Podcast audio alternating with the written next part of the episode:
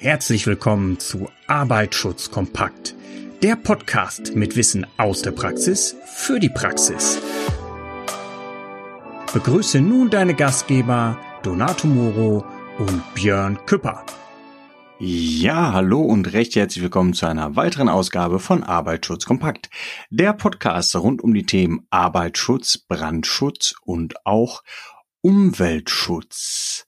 Ja, es ist wieder Freitag. Es ist Zeit für eine neue Folge. Ich hoffe, du hattest eine entspannte Woche.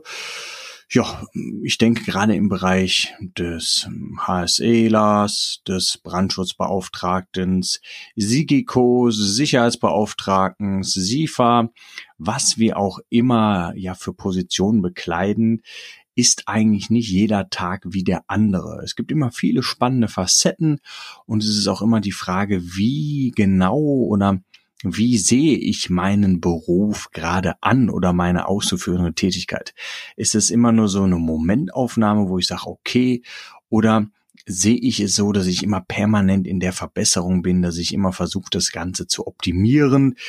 Ja, ich mache immer gerne so einen Bereich als Beispiel aus dem Bereich der Feuerwehr.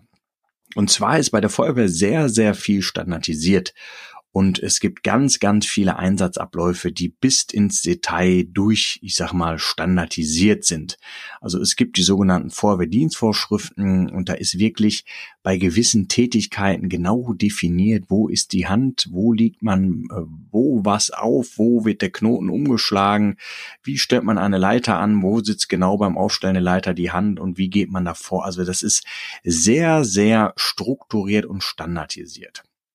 Und was ist denn jetzt zum Beispiel bei der Feuerwehr, wenn man zu einem Einsatz kommt? Ist so ein Einsatz immer Standard? Hm.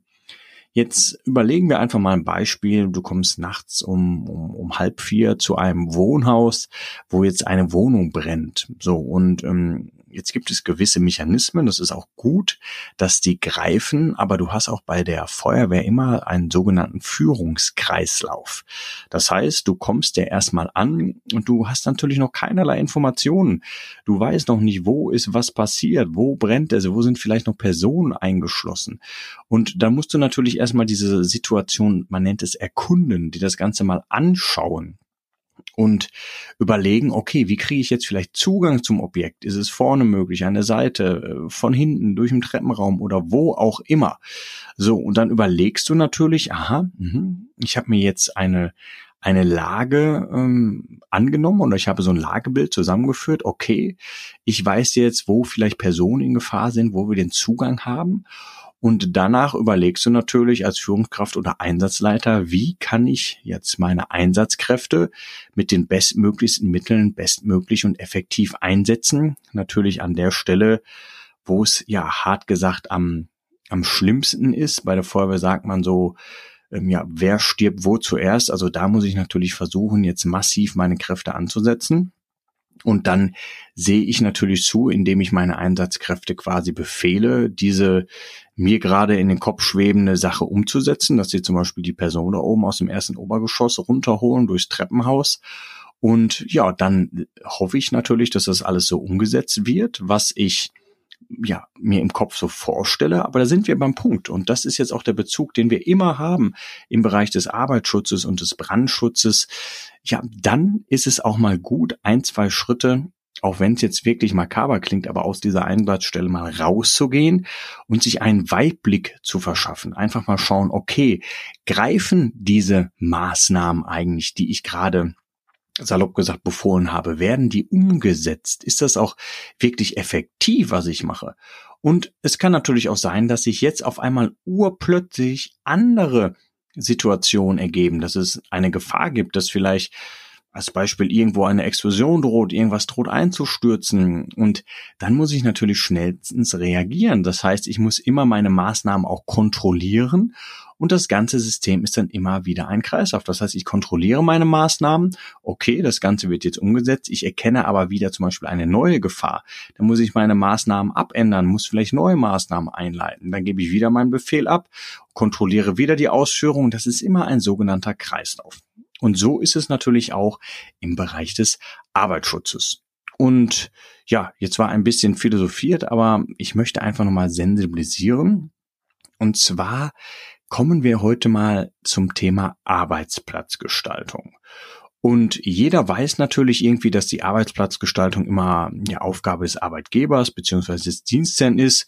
Und wie oft kennen wir es, dass dieser einfach irgendwie ja, es gibt Innenarchitektinnen oder Architekten, die natürlich das Ganze irgendwie mittlerweile designtechnisch gut umsetzen sollen. Es soll irgendwie noch das CI, der Claim der Firma soll irgendwie noch übertragen werden und es kommen da oft die makabersten Sachen raus. Es sieht zwar vielleicht super cool aus, aber oft ist es natürlich auch die Frage, wie ist das Ganze? Ne? Wie effektiv ist das Ganze? Vor allem hat das natürlich auch immer eine Auswirkung im hohen Maße auf die Sicherheit und ganz wichtig natürlich für uns auch im Bereich des Arbeitsschutzes, ganz klar auch immer auf die Gesundheit und das Wohlbefinden der Beschäftigten. Und deshalb sind wir als Fachkraft für Arbeitssicherheit natürlich ziemlich schnell mit im Boot oder sollten uns da nicht einfach übergehen lassen, weil natürlich bei der Arbeitsplatzgestaltung sollten wir aktiv zu beitragen und natürlich auch definitiv unterstützen und beraten, um dementsprechend auch diese ganzen Sachen durchzuführen. Es gibt immer so ein paar sogenannte Handlungsanlässe, wo wir einfach mal überlegen, können wir da bei diesen, ich sag mal, strukturellen Veränderungen zum Beispiel mitwirken. Wir gehen die einfach mal Step by Step durch. Und zwar ganz klar, es gibt zum Beispiel die Neuerrichtung von Arbeitsplätzen. Ich denke, da gehen wir gleich im Detail drauf ein, aber eigentlich selbsterklärend. Dann gibt es natürlich immer eine Veränderung von bestehenden Arbeitsplätzen. Dann gibt's die Verlagerung von Arbeitsplätzen, auch mal ein spannendes Thema. Und dann haben wir natürlich immer die Beschaffung von den benötigten Ausrüstungsgegenständen. Da sind natürlich oft noch in größeren Unternehmen noch ein paar andere ähm, Sachen zuständig. Betriebsverfassungsgesetz, ne, Zustimmung des Betriebsrates ist an vielen Punkten auch erforderlich. Und ähm, ja, wichtig natürlich für uns, und da sind wir wieder bei diesem Führungskreislauf, also auch überwachende Tätigkeit, wie bei der Feuerwehr gerade als Beispiel. Wenn ich natürlich Defizite erkenne, die natürlich sicherheitstechnische sind, ganz klar, aber auch ganz wichtig, ergonomische. Weil wir wissen, dieser stete Tropfen hüllt und Stein. Ne? Wir sitzen zwar nur in Anführungsstrichen acht Stunden am Tag, die sitzen wir auch nicht aktiv. Wir haben ja meistens Pause, stehen mal auf. Und deshalb ist es auch mal wichtig, dass man äh, nicht nur das so wahnsinnig bequem macht und den Drucker schon selbst auf dem Schreibtisch hat, sondern vielleicht auch mal zentrale Druckstellen, dass man wirklich auch mal aufstehen muss, ein paar Meter laufen muss und ähm, ja, aber trotzdem sitzen wir dann eine große Zeit des Tages, ja, auf unseren Allerwertesten. Und da ist der Mensch salopp gesagt nicht wirklich für gemacht. Und deshalb ist es ja sehr, sehr wichtig, weil überlege mal, wir nehmen jetzt einfach mal diese acht Stunden am Tag mal fünf Tage, das rechnen wir mal einfach im Monat hoch, das rechnen wir mal im Jahr hoch und das rechnen wir mal deiner Arbeitsdauer im Leben hoch und da könnte natürlich schon eine Fehlhaltung, die aufgrund vielleicht ergonomischer Defizite entstanden ist, schon den ein oder anderen Schaden herbeiführen und deshalb ist es ganz, ganz wichtig, dass wir da mitwirken. Wie gehen wir jetzt bei der angesprochenen Neueinrichtung vor? Ja, ähm, da ist es so, dass natürlich oft da wirklich ein großer Betreuungsaufwand besteht, weil man muss natürlich erstmal ähm, überlegen, was ist eigentlich gefordert? Wie können wir damit umgehen? Und hier sollte man natürlich auch immer mit die Beschäftigten ins Boot holen. Also nicht immer nur das Ganze stumpf machen, sondern auch immer die ja, Beteiligung der Beschäftigten mit ins Boot holen. Also was ist so euer Wunsch für die Arbeitsplatzgestaltung? Wie sieht das aus? Was sind so eure Bedürfnisse vor allem auch und vor allem Erkenntnisse, die ihr vielleicht in den letzten Monaten, Jahren bei dem jetzigen Arbeitsplatz gewonnen habt. Ne? Und das ist ganz, ganz wichtig, dass wir hier drauf eingehen und natürlich immer auch die Beschäftigten mit Spracherecht geben. Wir wissen es, ich glaube, in der Praxis können wir es allen recht machen. Natürlich nicht. Es ist unmöglich, es allen recht zu machen. Das wird nicht funktionieren. Es wird immer den einen oder anderen geben, der was zu meckern hat. Aber ich denke, wenn man es versucht, im, im Kollektiv ähm, ja hinzubekommen und konstruktiv dort mal drüber spricht, dann wird man immer Möglichkeiten für die Beschäftigten finden, so dass sie ihre Arbeitsplatzbedingungen ja mitgestalten können. Und ähm, ja, wie geht's dann weiter? Dann haben wir natürlich noch mal die weitere Überlegung, wenn wir die bestehenden Arbeitsplätze verändern, da auch natürlich wieder, wie gesagt, die Beschäftigten mit ins Boot nehmen, überlegen, wie können wir das Ganze umsetzen. Gibt es Wünsche? Gibt es vielleicht ergonomische Sachen, die wir die wir anschaffen können, die ihr auch da nutzt. Ne? Es nützt nichts, wenn äh, man irgendwie die, die besten ergonomischen Systeme schafft, aber die Sensibilität bei den Beschäftigten gar nicht vorhanden ist. So nach dem Motto, wie immer, wir sind schon 30 Jahre äh, ohne diesen komischen Schreibtisch da ausgekommen, der höhenverstellbar ist, brauche ich die letzten drei Jahre eh nicht mehr. Ne? Das ist der Klassiker, kennen wir alle irgendwie. Also ist es wichtig, dass wir natürlich auch das Thema sensibilisieren, weil wenn das bei den Beschäftigten nicht wirklich als sensibles Thema aufgefasst wird, dann können wir uns noch so viel Mühe geben, dann wird es nicht wirklich genutzt werden und darauf kommt es ja letztendlich an. Ja, Verlagerung von Arbeitsplätzen auch immer natürlich ein spannendes Thema und ich glaube, die größte Verlagerung haben wir aktuell in der Corona-Pandemie erlebt, da ähm, es viele Unternehmen gibt, die ihre ja, Arbeitsplätze natürlich in sogenannte Homeoffice gelegt haben. Ähm, da ist es so, dass wir oft am Arbeitsplatz natürlich super mögliche ergonomische Highlights ähm, ja beschafft haben und das funktioniert da auch super.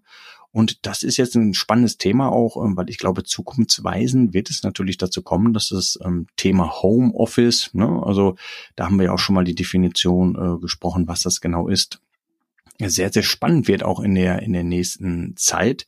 Wie geht man damit um? Vor allem, wenn man längerfristig im Homeoffice arbeitet.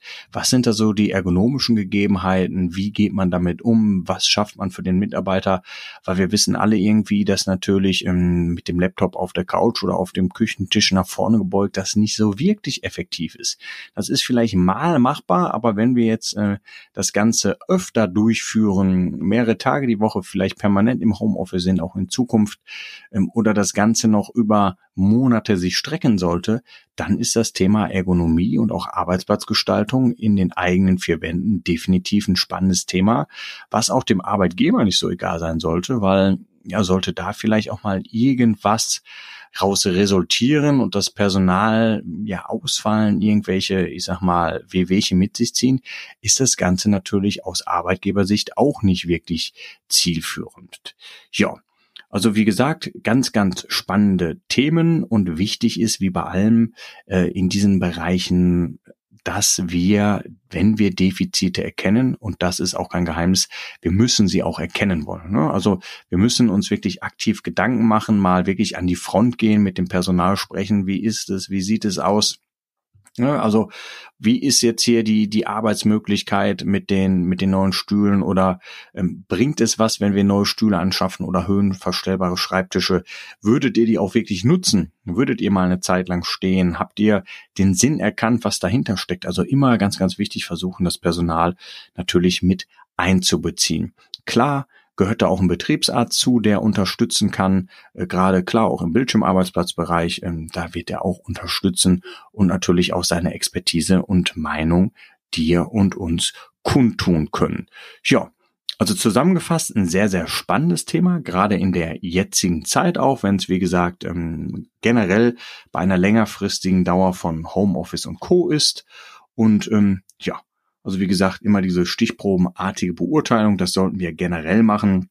Bei, bei allen Punkten, wie gehen wir da nochmal abschließend vor? Ja klar, wir analysieren ja erstmal das Ganze, zum Beispiel unsere ja, bestehenden Arbeitsplätze, was wir da haben. Dann beurteilen wir das Ganze, ne, was haben wir vorgefunden und was sind so zum Beispiel diese ergonomischen ja, Gestaltungsregeln, die jeder so kennt, gerade auch in diesem Bereich.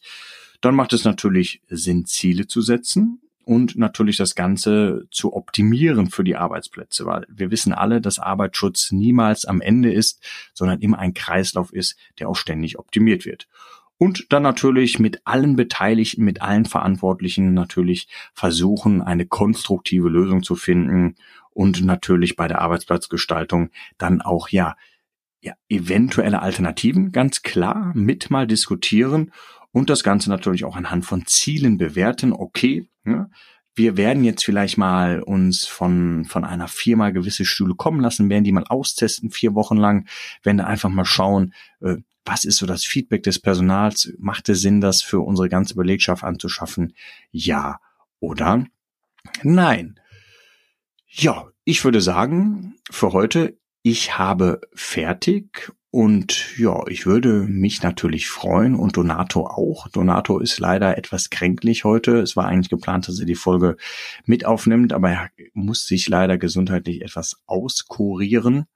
Und ähm, ja, wir würden uns natürlich freuen, wenn du mit uns Kontakt aufnehmen würdest. Wie siehst du das? Siehst du das genauso? Hast du da Erfahrungswerte oder siehst du das ganz anders als wir?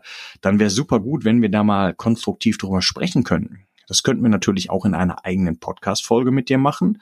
Oder wenn du interessante Sachen hast, die der Allgemeinheit dienen in unserem Bereich, dann geh doch einfach mal auf sicherermitarbeiter.com, nimm dort Kontakt zu uns auf oder am einfachsten findet man uns auf den sozialen Netzwerken. Am meisten sind wir aktuell vertreten auf LinkedIn. Dort haben wir auch eine eigene, ja, Arbeitsschutz Kompakt Podcast Gruppe. Und da sind wir schon mittlerweile, ich glaube, knapp 300 Mitglieder. Wahnsinn äh, innerhalb dieser Zeit, wo es den Podcast gibt. Und wir sind ja sehr, sehr nischig. Also wir sind jetzt nicht hier irgendwie ein Corona-Podcast, der äh, über die Mainstream-Medien verteilt wird, sondern wir sind ja mega nischig.